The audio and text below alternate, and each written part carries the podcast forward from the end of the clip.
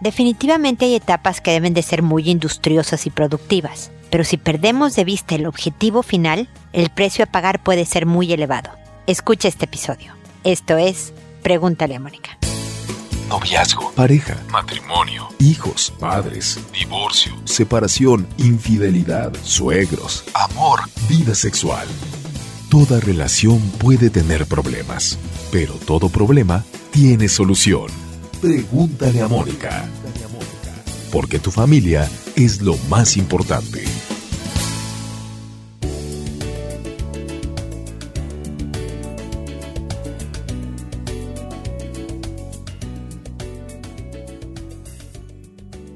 Bienvenidos amigos una vez más a Pregúntale a Mónica. Soy Mónica Bulnes de Lara, como siempre feliz de compartir este espacio con ustedes en que los invito a visitar la página www.preguntaleamónica.com. De hecho, les agradecería que siempre me escribieran desde ahí, desde la página. Tengo, quienes ya me han escrito por ahí, los saben, un formatito que no solo me ayuda a manejar las estadísticas de, de qué país me, me escriben más, los años que tiene la gente, eh, cuántos hijos, de qué edades, etcétera, sino también me ayuda a obtener información en el caso que ustedes me consultan, sobre el cual me consultan, y me ayuda a tener contexto. Si yo sé que alguien tiene seis meses de noviazgo es distinto que alguien que tiene 20 años de casado contra alguien que es soltero, contra alguien que me explico y, hay veces que nada más me dicen mi hijo le está pegando a su hermana y no me dicen si el niño tiene dos años, pero en, en el formato me dicen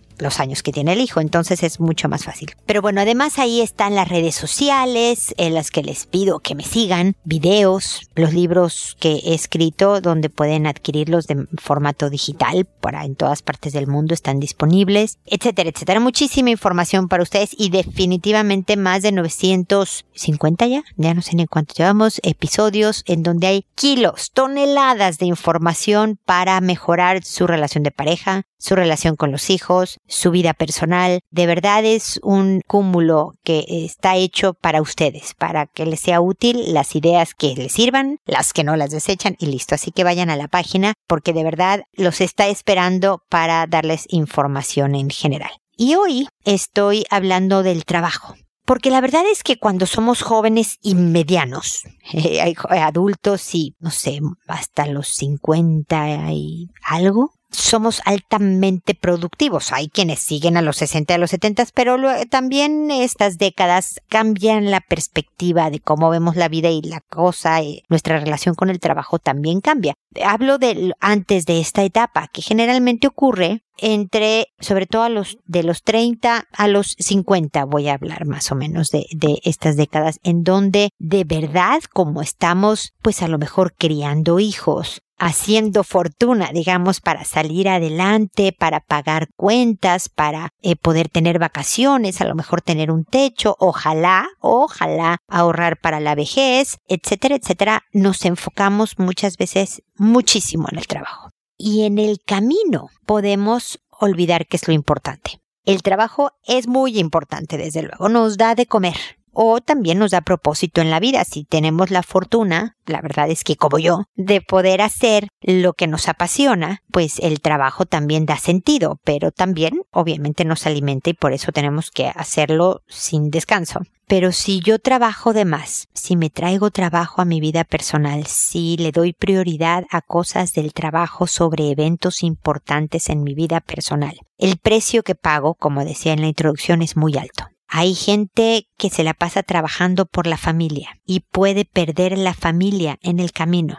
Hay gente que por cuidar 10 centavos verdaderamente lastima a quienes más quiere y puede incluso hasta resultar más caro al final del, del punto. La cosa es no perder de vista qué es lo importante. No se trata de ser imprudente, económicamente nunca lo sean. No arriesguen su trabajo, por ejemplo, porque le quiero ir a hacer ojitos a mi novia y como lo importante es mi relación de pareja, aunque me corran, voy a ir a hacerle ojitos a mi novia. Estoy obviamente exagerando el punto. Pero la cosa definitivamente sí es darle el peso completo a mis relaciones de padre, de pareja, de amigo, de hijo, cuando estoy fuera de mi trabajo. Decir en un momento voy a parar aquí, y de verdad no consultar correos y de verdad no tratar de avanzar en temas o dejar colgado a alguien con una conversación por atender algo del trabajo. Este nada más es un llamado a acordarnos que finalmente la gente cuando se está muriendo no suele querer al jefe, ¿no? Al lado de nosotros en el hecho de muerte agarrando nuestra manita. Queremos a nuestros seres queridos y por eso hay que cuidarlos durante toda nuestra vida a pesar de tener etapas de mucha laboriosidad, de mucho trabajo para poder hacernos una vida decente si estamos en esta etapa, comprensión también de parte de la familia, ayuda a la familia a entenderte, apoyarte y ayudarte también a que no te vayas a los niveles de adicción, ¿no? De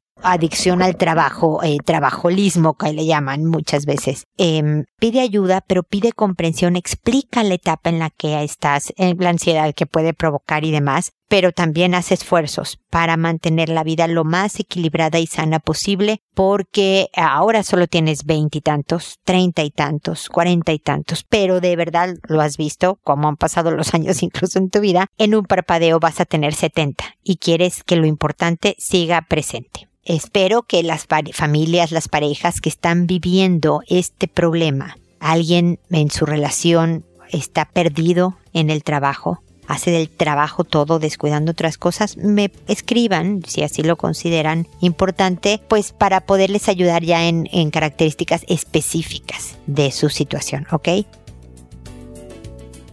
Con esto termino mi comentario inicial y me voy a las consultas de la gente que me escribió que como saben respondo por orden de llegada que a todo mundo le cambio el nombre para cuidar su identidad, para que sea anónima la consulta por completo que me tardo, me tardo varias semanas en responder, por lo tanto no, no esperen, no me consulten sobre cosas inmediatas. E incluso cuando son cosas inmediatas, igual contesto, por si algo que digo les puede ayudar a complementar el manejo que hayan hecho ya de una situación, pero ya voy tarde, lo estoy consciente de eso. Siempre voy a contestarlas, contesto todas. Nada más agradezco su paciencia y su comprensión en, en, la velocidad en la que puedo responder. Y finalmente lo hago por audio y no por escrito, no les respondo directamente al mensaje que ustedes me mandan con el fin de que alguien que nos esté escuchando y no me escribió pero está en una situación semejante a una de las consultas, pueda encontrar en mis ideas o mis comentarios o sugerencias algo que pueda aplicar a su situación que le ayude. Así estamos multiplicando el apoyo que damos, no solo por parte de Pregúntale a Mónica, sino ustedes mismos con sus consultas. Y el día de hoy empezamos con Penélope, que me dice, hola, ¿qué tal? Leí una recomendación y decidí escribirte porque tengo dudas sobre la relación de mi hijita de tres años con su papá y no quiero hablarlo con gente cercana por miedo a que sea solo un malentendido, ya que es grave.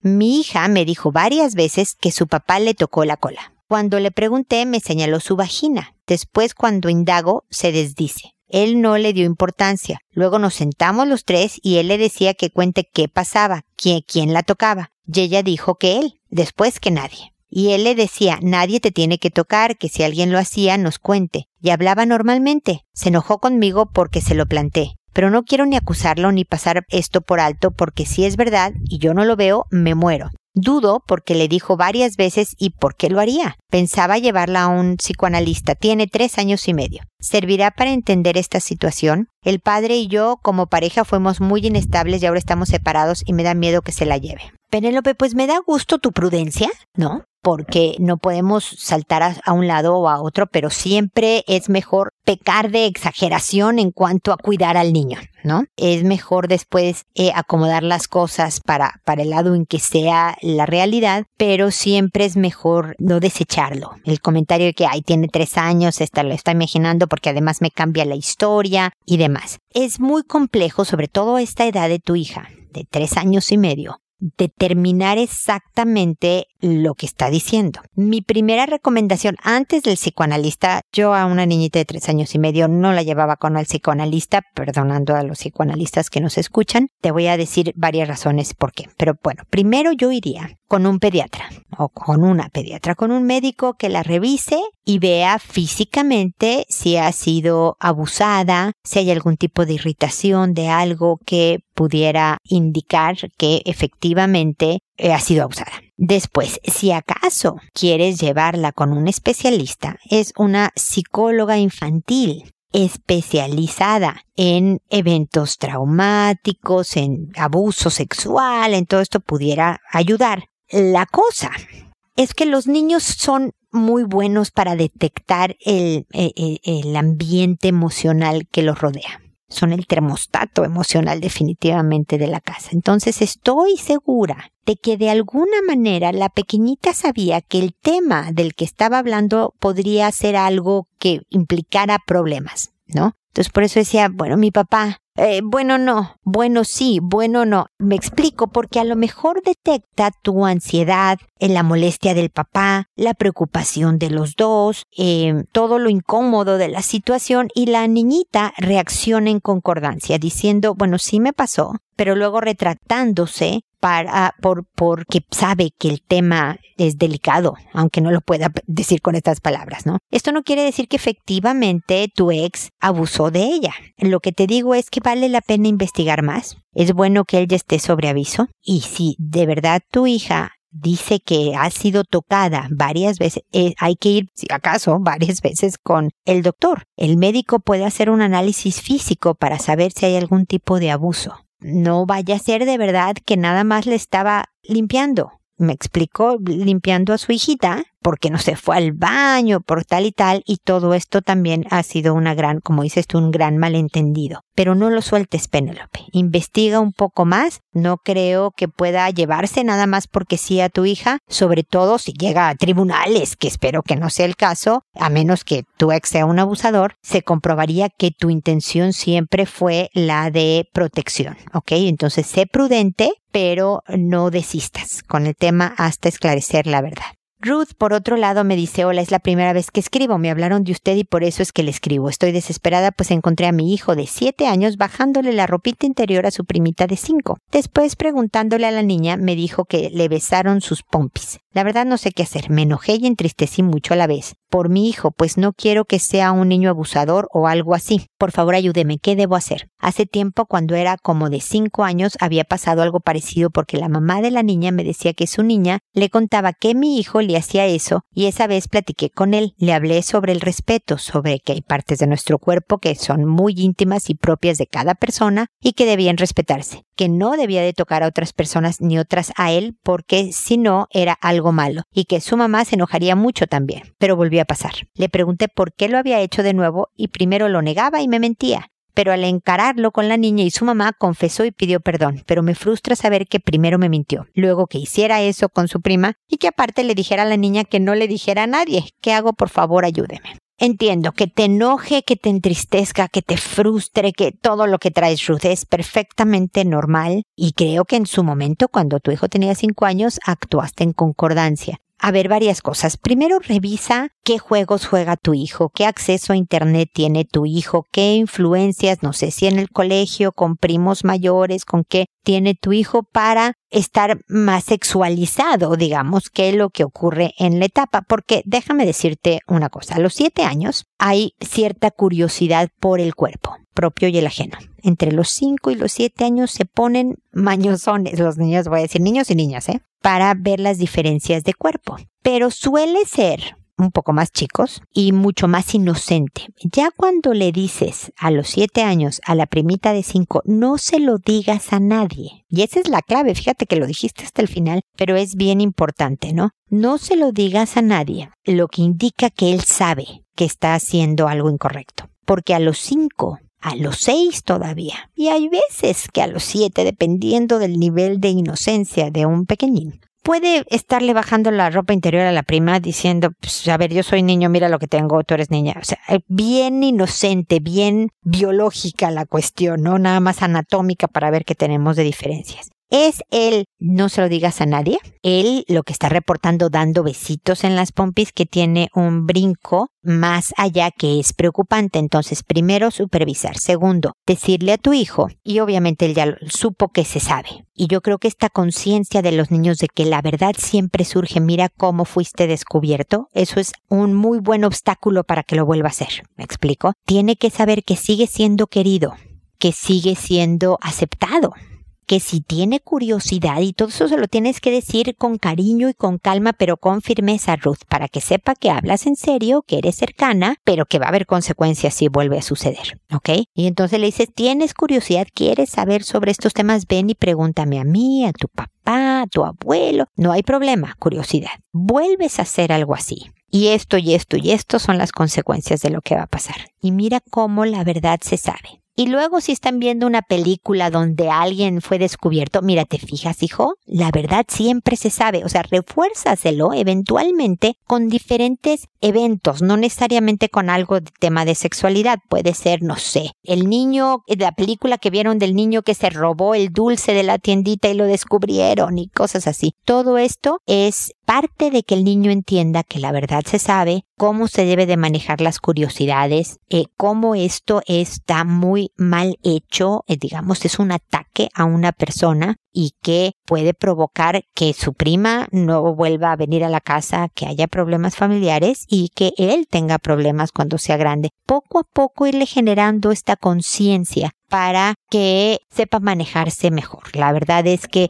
es algún tipo de influencia sexualizadora, voy a usar el término, es lo que probablemente esté haciendo que haya actuado de esta manera, pero creo que con siete años está muy a tiempo para, para ser detenido y que de verdad aprenda a manejar estos impulsos que todos pueden llegar a tener, pero que no deben de actuar en concordancia, ¿ok? Y espero que sigamos en contacto. Simona, por otro lado, nos dice, hola, buenas tardes. Hoy en casa pasamos por una situación muy desagradable. Es que tengo un hijo de cinco años y unas sobrinas de cinco y tres años, las cuales una vive con nosotros ya que vivimos en casa de mi mamá y la otra vino de visita. Entonces estábamos ocupadas y ellos jugando en uno de los cuartos. Cuando entra mi hermana, la niña de cinco años le dice que su hija, la de tres, se había bajado los pantalones delante de mi hijo y porque él le había dicho y que se estaba riendo. A lo que mi hermana reacciona reprimiendo a la niña con gritos y regaños. Yo no supe ni qué decir, me sentí muy apenada y terminé haciendo lo mismo que ella. Pero también le cuestioné el por qué había hecho eso y no tuve respuesta, solo una pregunta. Él me pregunta qué tiene de malo. A lo que yo le respondí que así como ya una vez le había dicho que nadie tenía que tocar ni ver su cuerpo, y menos sin que él quisiera, pues lo mismo era para ellas pero ahora no sé qué hacer ya que la convivencia se ha tornado muy desagradable, ya que mi hermana lo tomó demasiado mal, ya que mi familia es un poco cerrada. Le agradecería mucho su consejo para sobrellevar la situación de antemano. Gracias, que tenga un buen día. Me imagino, Simona, cuando alguien reacciona con tanta intensidad, vuelve de repente incómoda la convivencia. Mira, la verdad es que yo nunca recomiendo reaccionar con gritos y regaños. Golpes mucho menos, obviamente, ¿no? Sé que abrir la puerta y ver una situación de esas es, es un shock tremendo, ¿no? Definitivamente tú estás esperando que estén jugando a las muñecas, carritos, rompecabezas, eh, coloreando lo que sea, y ves una escena sexualizada y entonces reaccionas no siempre de la mejor manera. Yo creo que esto lo que provoca es que un hijo se cierre y no quiera hablar más con nosotros. Y eso es una consecuencia muy seria. Hay que actuar, hay que portarse como si fuera la cosa más natural del universo abrir la puerta y ver a una de las niñitas con los calzones abajo, ¿no? Como si eh, no pasara lo que está pasando obviamente y de inmediato detienes la escena, ¿no? A ver qué está pasando aquí, por qué tiene los calzoncitos abajo, por qué, qué pasó, ¿no? O sea, que se note que es inapropiado, hacer inadecuada toda la escena es bien importante, pero con la mayor tranquilidad posible. Sé que ya pasó lo que pasó. De todas maneras lo hago para en un futuro, ¿ok? Lo segundo es que estos son niños más o menos de la misma edad experimentando y conociendo su cuerpo para los de 5 y las de 3. No hay mucha noción de qué es el sexo, qué es la sexualidad, ni mucho menos. Están conociendo el cuerpo propio y el ajeno. Y además le pareció muy chistoso porque a los cinco es la edad en que decir calzones y popó y estas son como groserías y se mueren de la risa, ¿no? Entonces le ha de haber parecido chistoso al niño de cinco ver que la de tres, al decirle bájate los calzones, la otra se los bajó sin ningún tipo de reparo porque no tiene todavía desarrollado el pudor y demás. O sea, creo que fue inadecuada la conducta, definitivamente, pero sin malicia, ¿ok? Entonces, a tu hijo le dijiste lo correcto. Es importante que aunque algo sea chistoso, no se haga. Fíjate cómo se meten problemas, etcétera. Creo que tú lo manejaste bien. Lamentablemente, por la misma situación acabaste también regañando y demás, pero bueno, espero que las próximas funcionen mejor. Y con tu hermana es poco lo que puedas hacer esperar a que el tiempo ayude a que las cosas se tranquilicen. o la puedes poner a escuchar mi respuesta, porque creo que efectivamente hay que decirle a los niños eso no, pero no fue algo, no fue abuso sexual, no fue un ataque, no fue nada más que niñitos haciendo tonterías en una etapa en que hacen muchas tonterías de experimentación dentro de la sexualidad sin tener la connotación sexual que tiene para los adultos. Ojalá mi respuesta, si tu hermana la oye, ayude a aliviar un poco las cosas para no hacer incómoda la convivencia. lo importante es enseñarle a los hijos a a manejarse bien, hacer lo correcto, más que regañar, enseñarles de ahora en adelante. El regaño ayuda para el momento, pero no enseña nada para el futuro. Y el objetivo también es aprender nosotros como papás a hacerlo mejor en el futuro. Y nunca quiere cerrar eh, vías de comunicación porque esa es la herramienta fundamental que tienes, la máxima y más poderosa de formación de los hijos. Si un hijo por miedo a cómo reaccionas te deja de contar, tú mismo has eliminado a una fuente potente, poderosísima de formación que va a ayudar a que tu hijo termine siendo este adulto responsable, íntegro, feliz que quieres que sea, ¿ok? Así que bueno, Simón, espero que te hayan ayudado mis puntos de vista y espero también que estemos, que sigamos en contacto. Tadeo, por otro lado, me dice, hola, buenas tardes, estoy preocupado por un hecho que se ha dado varias veces en casa. Vivo con mi pareja con la que estoy desde hace 11 años. Tiene tres hijos que no son míos, sino de su ex marido. El caso es que su hijo de 18 años, estando en el sofá abrazado a ella, le ha metido mano en los pechos a su madre varias veces. Como no me ha sentado muy bien, lo he comentado con su madre y se ha puesto a defenderle diciendo que es un en plan cariñoso, que es normal en su familia y que él nunca lo haría por otro motivo. El tema es que yo no lo veo muy normal puesto que ya es mayor de edad. Por favor, me gustaría saber si soy yo el que se equivoca. Gracias. Mira, Tadeo, lo has podido comprobar. Cada familia tiene su propia cultura de demostrar el cariño. Definitivamente hay unas más en esta época en donde hay tanto acceso a información sexual concretamente y los niños suelen estar más sexualizados en edades más jóvenes, que tenemos que ser cuidadosos por más que entendamos que la cultura de mi familia es tal y tal y tal, ¿ok? Yo estoy contigo, Tadeo. A los 18 años, un adulto prácticamente, en, muchos países, en la mayoría de los países puede votar a los 18, en muchísimos otros puede tomar a los 18. Ya es un adulto, debe de saber que por mucho que yo quiera a mi mamá, es muy lanzado, diríamos en México, muy atrevido, eh, muy sobrepasado el expresar mi amor agarrándole los genitales a alguien. Es como si este joven de 18 quisiera mucho a su jefe y, ¿no? Le diera un apretón en los testículos, ¿no?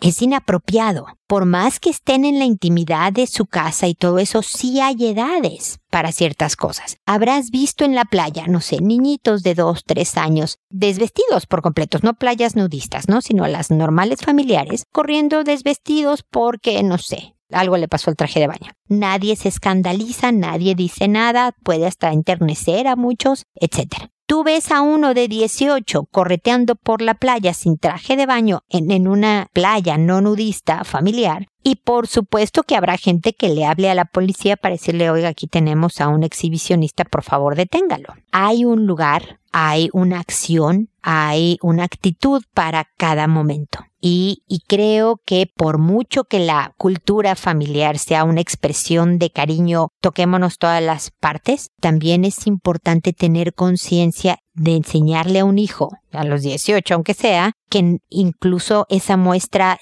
llega a un momento en que ya no es la correcta, que puede expresar el mismo amor de otra manera si tu pareja no quisiera colaborar y te diga eres un mojigato exagerado, anticuado, este, pues, cosas que pudieran decir tú no entiendes nada de cómo es la cultura de mi familia, sí creo que puedes, Tadeo, pedir que en tu presencia no lo hagan si son una pareja y si están conviviendo en familia, creo que se vale el decir, ¿saben qué? Ok, soy exagerado, soy lo que ustedes quieran, pero a mí me incomoda, me parece inadecuado, por favor, enfrente de mí no lo hagan. Creo que cuando llevas una buena relación y todos son respetuosos de todos, se vale. Te voy a decir una tontería, Tadeo, que no tiene nada que ver en proporción con lo que tú me estás contando. Uno de mis hijos se truena fácilmente la muñeca. Crack, crack, crack, ¿no? Todo el tiempo a él dice que le alivia de alguna manera algún tipo de atore que tendrá. A mí me dan unas ansias espantosas, ¿no? Siento que tiene el hueso roto. Entonces le pido que enfrente a mí no lo haga. No lo haga. ¿No? Y ahí ves que se le olvida y le recuerdo, oye, hijo, por favor no. Y se detiene. ¿ok? No tiene absolutamente nada de malo tronarse como a lo mejor para tu pareja y su hijo no lo ven como absolutamente nada malo. Bueno, enfrente de ti no. Ok, espero que mis comentarios ayuden. También espero que si tu pareja me esté escuchando, por lo menos tome en consideración mi punto de vista. Puede que lo deseche finalmente y es válido, pero creo que también eh, estoy segura, de hecho no lo creo, que ella quiere armar a su hijo para un buen manejo en su vida, para una buena vida. Y el saber lo que es apropiado y lo que no, lo que va más allá de la expresión de un cariño, también es bueno saberlo. Y cómo buscar maneras en donde se sienta todo el amor que te tengo, pero que no invada la intimidad física de alguien, es fundamental y es armarlo con eh, más herramientas, ¿no? Espero que sigamos en contacto, Tadeo. Vera nos dice ahora, hola, buenas noches, quisiera saber cómo detectar si lo que me han contado mi hija de 5 años respecto a lo que ha pasado con un niño de 10 es verdad o se sale de la realidad. Estoy muy preocupada y no sé cómo actuar. Mira, Vera, la verdad es que suele ser verdad, suele, en la gran, enorme mayoría de los casos, las niñas o niños de 5 años no suelen mentir. No me dices cuál es el tema, me imagino que es algo relacionado con posible abuso. Tómalo como cierto, tómalo como cierto e investiga. Investiga a fondo, que tu hija sepa que le crees lo que te está diciendo, pero que vas a investigar. Si fuera el caso de la mínima proporción de la población, que tu hija de 5 años está mintiendo sobre este tema ocurre, ¿eh? pero no suele ser nada frecuente que una niña de 5 años maneje este tipo de situaciones en que mienta, por ejemplo, con algo relacionado con abuso. Tu hija va a saber que tú vas a investigar y que vas a descubrir la verdad tarde o temprano. Eso puede ayudar a que se desmienta, a que ella misma se desdiga y diga, ¿sabes qué, ma? Eh, creo que me equivoqué, en realidad no fue así, bla, bla, bla o puede confesar una vez que se sepa la verdad si fue mentira. Pero sobre todo cuando es algo involucrado con bullying, con abuso, con robo, con cualquier cosa mala que un niño de 10 años haya hecho con una niña de 5, es necesario tomarlo como cierto y luego no parar de investigar hasta que tengas los hechos hablar con el de 10, hablar con, si no es tu hijo, con los papás del de 10, ir al colegio y investigar, ver cómo pasó y demás. Las mentiras suelen cambiar de versión cada vez que se cuentan. Cuando no hay consistencia entre una historia y otra. Cuando cambian detalles importantes, puedes saber que alguien es posible que esté mintiendo cuando hay consistencia, cuando la niñita siempre cuenta lo mismo, de la misma manera más o menos, es un índice de veracidad entre varios que hay por ahí, pero eso te puede ayudar también, Vera. Así que mucha suerte, espero que lo que sea que haya sucedido no sea muy serio, pero sobre todo espero que tú tomes acción hasta las últimas consecuencias para siempre, siempre proteger a tu hija y que sepa que cuenta con su mamá se sobrelleva, no, se supera, voy a usar la palabra más, una tragedia cuando supiste que fuiste creída, cuando sabes que fuiste creída, cuando sabes que fuiste protegida, que la gente, quien más confiabas, que suelen ser papá, mamá, etcétera, efectivamente sacó los guantes por ti, ¿no? Entonces, aunque haya pasado algo trágico, muy difícil, si yo sé que me creyeron y que hicieron cosas para evitar que volviera a suceder, puedo manejar la situación mucho mejor a que si me toman como mentirosa, a que si nadie hace nada al respecto. Por eso es, es, se lleva hasta altas horas de la vida adulta, toda una vida. Personas que, por ejemplo, fueron abusadas por su papá y la mamá no hizo nada. De alguna manera lo sabía y no hizo nada. Entonces, Siempre mi sugerencia será el actuar y creer, Vera, ¿ok? Espero que estemos en contacto para que me cuentes cómo va la cosa. Tengo poca información para, para darte más comentarios. Espero que los que he hecho te ayuden y, y que sigamos en contacto, ¿ok?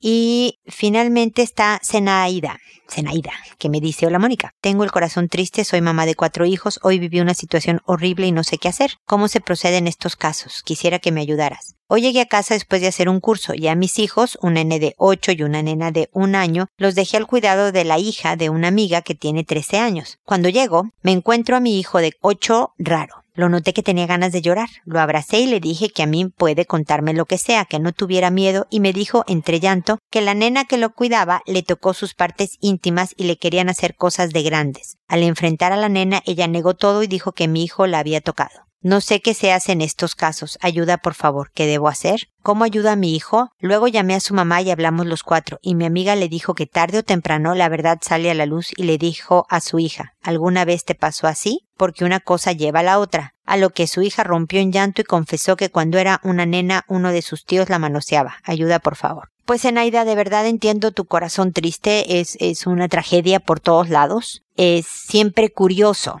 que los mayores, los niños mayores cuando están involucrados en una situación de abuso, dicen que es el pequeñito el que le dijo o el que hizo y demás y pues ella obedeció o ella se dejó o ella no hizo nada y es poco probable. Puede ser, siempre existe la posibilidad de que sea, pero la misma actitud de tu hijo indica que él siente que él fue el que fue traspasado, me explicó que fue abusado si nada más le tocaron sus genitales a pesar de que no hubo afortunadamente ninguna acción de grandes, como él lo describe, toda su reacción de llanto y de sentirlo raro y demás habla de que te está diciendo la verdad los niños, los de 13 años, los de 8 años, cualquiera de nosotros, cuando sabes que te vas a meter en problemas, sueles mentir. No, yo no fui, ¿no? No, le dicen, no lo decimos todos los niños del mundo en algún momento de nuestra vida. ¿Quién rompió el florero? No, yo no fui. Claro que esta jovencita iba a negar que ella lo hizo. Entonces, obviamente, lo primero es nunca jamás vuelve a cuidar a tus hijos, ¿no? Eso está muy claro. Otro es reforzar a tu hijo en, primero en felicitarlo por denunciar, a pesar de que fue porque tú lo abrazaste y lo invitaste a hablar. Qué bueno que lo dijo, por difícil que sea. Sabes que cuentas conmigo, hijo. Entonces, premiar la denuncia es importante porque eso empodera a los niños. Tienen la capacidad de hacer que esto se detenga. Porque, pues, contra una niña de 13 que es más grande, que es más fuerte, que yo tengo poco poder, pero si interviene mi mamá, esto se detiene me siento poderoso. El saber que nunca más va a venir, por ejemplo, eso también alivia y descansa, se hace sentir más seguro obviamente la mamá de esta niñita y la niñita van a tener que manejar todo el tema de que ella fue manoseada por un tío y hablar con el tío y, denunciar al tío, ojalá, porque pues si es un tío hablamos de una enorme diferencia de edad y eso es abuso sexual, pero es un tema que no te corresponde. A ti es importante recalcar todo lo que hemos hablado en este episodio, que ha sido más de, de tema de sexualidad. Obviamente a veces se juntan las consultas de este tema, sobre todo porque he tenido la fortuna de que en algunos foros hablen de mí, me recomiendan y, por eso se, se acerque la gente a preguntarme. Pero entonces, Zenaida, tome en cuenta todo lo dicho hasta ahora a cada uno de los papás que hemos hablado del tema de sexualidad, siempre además fortaleciendo el carácter de un hijo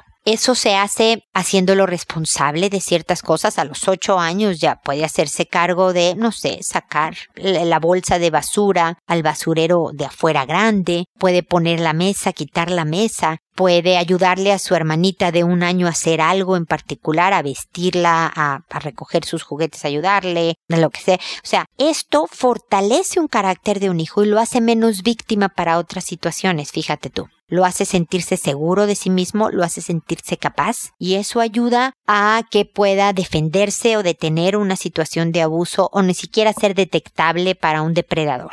¿No? Estoy segura de que esta niñita de 13, al saber que lo iban a descubrir, no hubiera ni siquiera intentado hacerlo, ¿no? Y eso es cuando un niño dice, espérame, ¿qué estás haciendo? Le voy a contar a todo el mundo. No te van a creer, yo le voy a decir que fuiste tú, no me importa, lo voy a decir, porque muchas veces amenazan los abusadores con decir, voy a decir que tú lo hiciste. O voy a decir, eh, tuve un caso en donde un niño era abusado y le decía, voy a decirle a tus papás que estás viendo videos de pornografía. Y entonces el niño, al decir mis papás van a creer esto, no denunciaba al joven que estaba abusando de este niño. Entonces, cuando alguien está formado en confianza, en fortaleza, porque se le dio responsabilidades, porque se le hizo sentir capaz y demás, además de decirle respeta el cuerpo de los otros, respeta tu cuerpo, etcétera, etcétera, es menos probable de que sea abusado, Zenaida. Espero que toda esta situación se resuelva. Cualquier cosa seguimos en contacto, ¿ok? Y espero amigos que nos volvamos a encontrar en un episodio más de Pregúntale a Mónica. Y recuerda hacer todo primero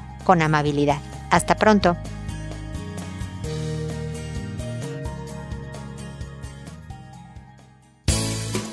¿Problemas en tus relaciones? No te preocupes, manda tu caso, juntos encontraremos la solución. www.preguntaleamónica.com Recuerda que tu familia es lo más importante.